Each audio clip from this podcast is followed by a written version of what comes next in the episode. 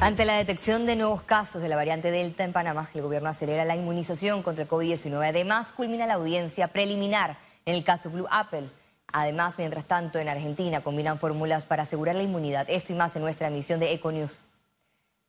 Iniciamos. Médicos reiteraron que la vacunación es relevante para la lucha contra el COVID-19 y además la circulación de la variante Delta. Infectólogos recomiendan redoblar estrategias de vacunación ante la circulación de la variante Delta. Y con esta circulación de la variante Delta, ¿qué vamos a observar nosotros? Vamos a empezar a observar un incremento sustancial del número de contagios y por, supuesto esto se, se, va a impactar sobre el número de hospitalizaciones, sobre el número de pacientes que están en unidades de cuidado intensivo e inclusive vamos a tener un incremento de las defunciones, pero particularmente en el grupo no vacunado. ¿Por qué? Porque esta es una variante oportunista. Sugieren vacunar a todos los menores desde los 12 años, ya que la vacuna Pfizer tiene la autorización de uso de emergencia en este grupo de edad. Tenemos que ir rápidamente migrando de esa decisión de vacunar niños con, con limitaciones funcionales, o con enfermedades crónicas, inclusive a vacunar a los niños de más de 12 años, independientemente de su condición. Mientras especialistas en salud reiteraron la importancia de la vacunación y las repercusiones de no vacunarse tras la presencia de variantes del virus. Tenemos que incentivar a todas las personas a venir a vacunarse. Ahí es donde está la solución, eso es lo que nos va a permitir eh, disminuir la tasa de desempleo y algo muy importante, darnos la paz social que el país requiere. El Ministerio de Salud y el Instituto Gorgas trabajan en la secuenciación del genoma tras el caso de variante Delta en Chiriquí. Lizeth García, Econews. Y más temprano arribó al país vigésimo noveno lote de vacunas Pfizer con un total de 375.570 dosis. Este lunes se destinará para los barridos de vacunación que reinician este miércoles 11 de agosto en los circuitos 8.8 en Juan Díaz y 8.10 en Panamá Este a partir de los 16 años en adelante y 12 años con discapacidad o enfermedad crónica certificada. Mañana se estarán vacunando circuitos en Los Santos, el circuito 7.2, en Herrera el 6.1, en Chiriquí el 4.2, el 4.4 y el 4.6. Van a ver con segundas dosis desde los 16 años. En, los, en Panamá Este, lo que se refiere al circuito 8.8 y 8.10. El Ministerio de Salud confirmó que Panamá registró a la fecha al menos nueve casos de transmisión comunitaria de la variante Delta, el COVID-19. A través de la vigilancia genómica se han detectado nueve casos en total en la parte comunitaria. Recordemos que teníamos 17 casos en el aeropuerto que eran con viajeros. Hoy nos han reportado que tenemos ocho casos más de la variante Delta a nivel nacional. Lo que si sumamos al caso que ya nos habían diagnosticado, tenemos nueve casos. De estos nueve casos, tres están relacionados con viajes al exterior y seis que ya son casos de Delta a nivel comunitario. La positividad de pruebas COVID-19 en Panamá disminuyó a 7.7%. Veamos en detalle las cifras del MINSA. 443.718 casos acumulados de COVID-19. 900 sumaron nuevos contagios por coronavirus. 542 pacientes se encuentran hospitalizados, 119 en cuidados intensivos y 423 en sala. En cuanto a los pacientes recuperados clínicamente, tenemos un reporte de 425.794. Panamá suma un total de 6.918 fallecidos, de los cuales Cuatro se registraron en las últimas 24 horas. Cambiamos de tema ya que diputados de la oposición pidieron austeridad en medio del aumento del presupuesto de la Asamblea Nacional para el año 2022.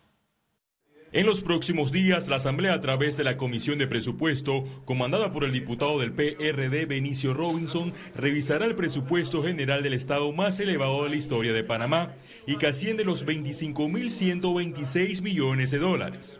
La Asamblea Nacional en plena crisis económica busca aumentar su monto asignado de 107 millones en 2021 a más de 135 millones de dólares para el año 2022. No puede ser, estamos en momentos difíciles.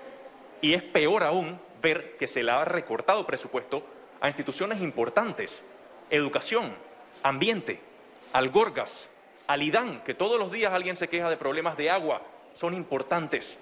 Y a ellos se les recorta y a la Asamblea se le aumenta.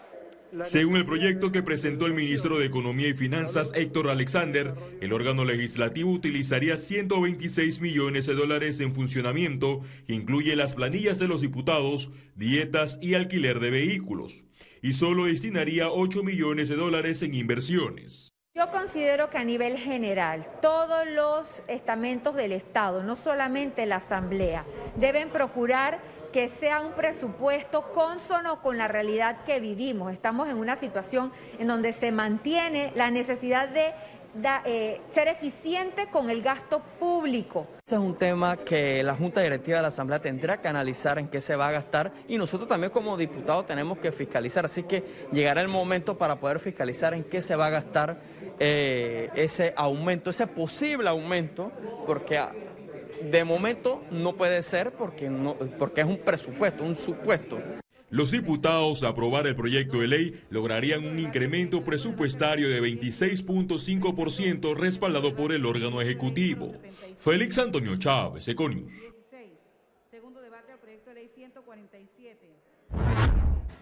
El informe del Observatorio de Seguridad de la Cámara de Comercio revela un aumento de denuncias por múltiples delitos en medio de la pandemia.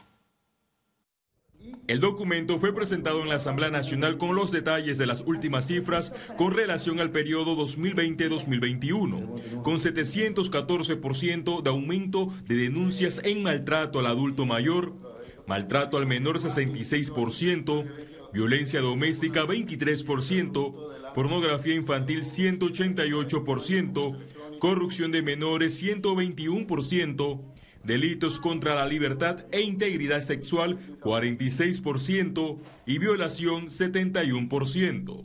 Nosotros consideramos también que es importante y es pertinente de que el Ministerio Público eh, nos, nos brinde un informe de cómo van las investigaciones a nivel de cifras, no a nivel obviamente de, de casos puntuales, sino a nivel de cifras, de cómo van las distintas investigaciones y que esta data que hemos presentado el día de hoy cómo se refleja en cuanto a sentencias dadas. El presidente de la Cámara de Comercio, José Ramón Icaza, aseguró que la crisis socioeconómica rebasó la sanitaria.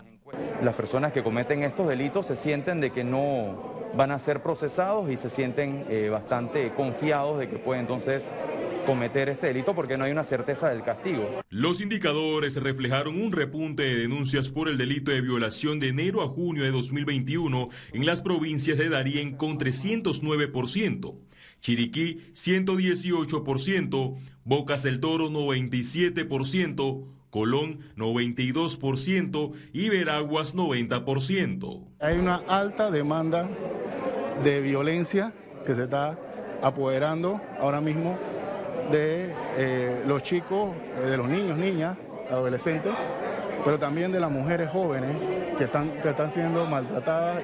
En la legislación como la tenemos hoy en día, el agresor, si no la mata y no la deja usted con una incapacidad mayor a 30 días, el sistema no hace nada. ¿Esto qué ocurre? Aquí los hombres están golpeando a las mujeres y las vemos con este maltrato y es algo que la sociedad ha normalizado porque no hay una certeza del castigo. Según el Observatorio de Seguridad Ciudadana, la mayor parte de las denuncias termina en el desistimiento. Félix Antonio Chávez, Econius.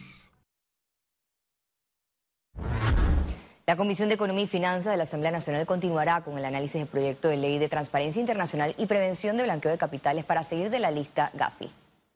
Hemos aprobado crear una subcomisión para tocar el tema del proyecto de ley eh, de la GAFI presentado por su excelencia Héctor Alexander. Nosotros estamos claros de que el que más asesora menos, menos se equivoca y queremos que todos los gremios que se sientan afectados vengan a participar en esta subcomisión, en el cual nosotros nos acogimos en el reglamento orgánico, el régimen interno de la Asamblea Nacional, el artículo 73 y 75, creando a su comisión y le damos a la, a la subcomisión 10 días prorrogables por otros 10 días más. El Ministerio de Relaciones Exteriores recibió la solicitud de la jueza Valoisa Martínez, que lleva el caso de Blue Apple, para tramitar con Guatemala la extradición de los hermanos Luis Enrique y Ricardo Alberto Martinelli. Así lo confirmó la canciller Erika Moines. La Cancillería es precisamente el conducto por el cual se comunican ambas, autoridades jurisdiccionales y nosotros vamos a proceder a darle curso a esa solicitud de ella eh, de, notificación al órgano judicial eh, guatemalteco. Ella tiene entonces ahora 60 días para formalizar la solicitud de extradición. Dentro de esos 60 días, nuevamente nosotros, si, lo va a formalizar, recibiríamos esa notificación formal de solicitud de extradición a la cual nosotros le daríamos curso. Y en este mismo tema, este martes continuaron los alegatos por parte de los abogados defensores en la audiencia preliminar del caso Blue Apple. Tras concluir el ciclo de exposición de los abogados de los 51 imputados, la jueza Valoisa Martínez decidió acogerse a los 30 días para decidir llamado a juicio. Estamos confiados de que la decisión que vaya a tomar la juez en este acto de en esta audiencia preliminar, va a venir eh, en el sentido de lo que solicitamos en la vista fiscal 54, ya conocida por todas las partes. Así que confiamos firmemente que va a haber un llamamiento a juicio en contra de las personas que ahí hemos pedido ese llamamiento. Gobierno traspasó al órgano judicial terrenos para la construcción de la ciudad judicial. El ministro, de Economía y Finanzas, Héctor Alexander, entregó al magistrado presidente de la Corte Suprema, Luis Ramón Fábrega, el uso y administración de 25 hectáreas ubicadas en el corregimiento de Betania. El uso del título gratuito es por tiempo indefinido. Esta ciudad judicial contará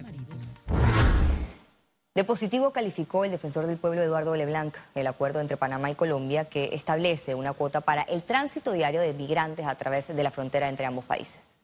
La verdad que vemos con buenos ojos eh, el acuerdo que, ha llegado Panamá y, Colombia en base a un flujo eh, regular.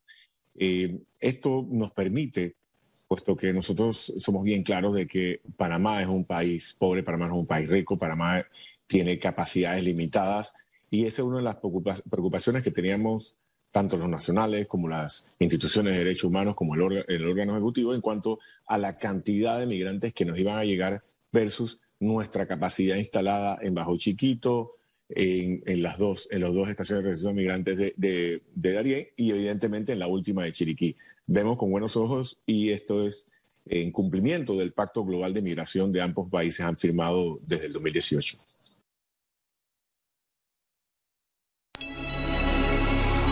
Panamá exporta. El Ministerio de Comercio e Industria reportó un aumento en los trámites para exportación. La ventanilla única de comercio exterior procesó más de 25 mil trámites de exportación virtuales y más de 6 mil manuales en lo que va del 2021. Electrónicamente estamos admitiendo lo que son las declaraciones de exportación que tienen los incisos arancelarios digitales en el sistema de aduana. Eso quiere decir que todo aquel que tenga el inciso arancelario de exportación, melón, sandía, el listado es bastante amplio porque ya hemos digitalizado más de 200 incisos y el listado completo lo pueden encontrar en la página principal del Ministerio de Comercio e Industria, en la sección de ventanilla única de exportación. Nosotros estamos aprobando lo que son las declaraciones de DUCAF, estamos eh, las declaraciones y de, regulares de exportación y todo lo que es el movimiento comercial de zona franca. Estas certificaciones funcionan como una confirmación de que los productos a exportar son originarios de Panamá. Gómez informó que con el aumento de las exportaciones extendieron su atención hasta los sábados. Hemos habilitado para procesar y admisión de trámites digitales los días sábados de 7 de la mañana a 12 de mediodía. Pero sí quiero resaltar que son trámites digitales, o sea, electrónicos. Nosotros no estamos atendiendo físicamente los días sábados. Proyectan un nuevo crecimiento en los trámites de este proceso logístico para el segundo semestre del 2021. Panamá exportó más de 600 millones de dólares, que eso para nosotros es muy importante, eh, solamente en cobre. Y, para este año se tiene estimado que va a ser eh, mucho más que lo que se hizo el año pasado. Y eso te dice a ti que vamos a tener un nivel de exportación muy alto porque la minería es la que está dando la cara, que es una de las principales actividades. Nosotros lo que exportamos son servicios y lo que aumenta en todo caso es la logística, el canal, los puertos, Eso es lo que nos ha mantenido y nos va a mantener y nos va a seguir manteniendo. A la fecha, Panamá registra más de 300 millones de dólares en exportaciones. Ciara Morris, Econews. La empresa Limpieza y Desinfección se caracteriza por ofrecer solo productos biodegradables y no tóxicos. Encuéntranos en redes como arroba Lotus Limpieza. Presenta Economía. El Ministerio de Desarrollo Agropecuario acordó con los arroceros reconocerles dos dólares por quintal hasta junio del 2022 luego de que los productores de arroz solicitaron un aumento de 5 dólares adicionales al precio por quintal, se sometieron a una negociación con autoridades que resultó en acuerdo. El Ministerio de Desarrollo Agropecuario trabajará para garantizar el presupuesto para este acuerdo sin afectar el precio final del arroz, que es un rubro fundamental del plato de comida diario en Panamá. El esfuerzo se está haciendo para no subir el precio de venta del arroz al consumidor, que se mantiene en 80 centavos la libra en 40, perdón, centavos la libra. Este, estos 40 centavos o, dos balboas por el arroz de primera a las 5 libras se mantiene. En, estos, en esta época tan difícil socioeconómica, con esta pandemia, eh, tuvimos una, una instrucción precisa del presidente Cortizo de no tocar el precio del arroz al consumidor y por eso se hizo esta, Em, este reconocimiento de emergencia por un año solamente. Publican sexto informe de Estado de la región 2021 que revela que al 23% de la población se le redujo los ingresos en medio de la pandemia. El documento detalla que la pobreza extrema en Panamá no supera el 10%, pero sí aumentó. En 2019 la población en condición de pobreza sumaba el 15%, en el 2020 se colocó en 18%. El presidente Laurentino Cortizo se reunió con directivos del Banco Mundial y les dio la bienvenida al país. A través de una reunión con el vicepresidente del Banco Mundial para América Latina y el Caribe, Carlos Felipe Jaramillo, el presidente Cortizo agradeció la confianza de la entidad por elegir a Panamá como su sede regional para Centroamérica y la República Dominicana. Esta base será dirigida por Michelle Curve. La presidencia ejecutiva del CAF se instalará en Panamá. El presidente ejecutivo del Banco de Desarrollo de América Latina, Sergio Díaz Granados, sostuvo este martes una reunión con el presidente Laurentino Cortizo Cohen, en la cual abordaron las proyecciones de esta entidad bancaria y la decisión de instalar su presidencia ejecutiva en Panamá será un establecimiento gradual que apoyará a la reactivación económica de Panamá. Economía fue presentado por... La empresa Limpieza y Desinfección se caracteriza por ofrecer solo productos biodegradables y no tóxicos. Encuéntranos en redes como arroba Lotus Limpieza. Al regreso, internacionales. Quédese con nosotros, ya volvemos.